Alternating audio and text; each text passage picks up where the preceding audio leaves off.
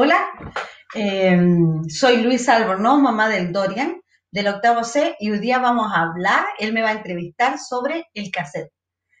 ¿Cómo eran los cassettes?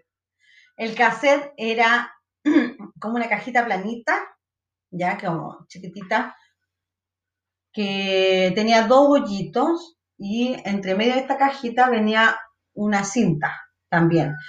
Pasaba una cinta delgadita. ¿Cómo se reproducían los cassettes? En una radio cassette. Una radio cassette. Y en esta radio cassette eh, tú reproducías la grabación y de repente se te quedaba pegado. Y entonces tenías que tener mucho cuidado para, que, para sacar esta cinta, porque a veces si se te rompía, tenías que pegarlo con cúter de uñas, se decía antes, o pintura de uñas. Ya la única forma de poder rescatar el cassette. Ok. ¿Es verdad que lo rebobinaban con una lapicera? Sí, en especial era la Bic.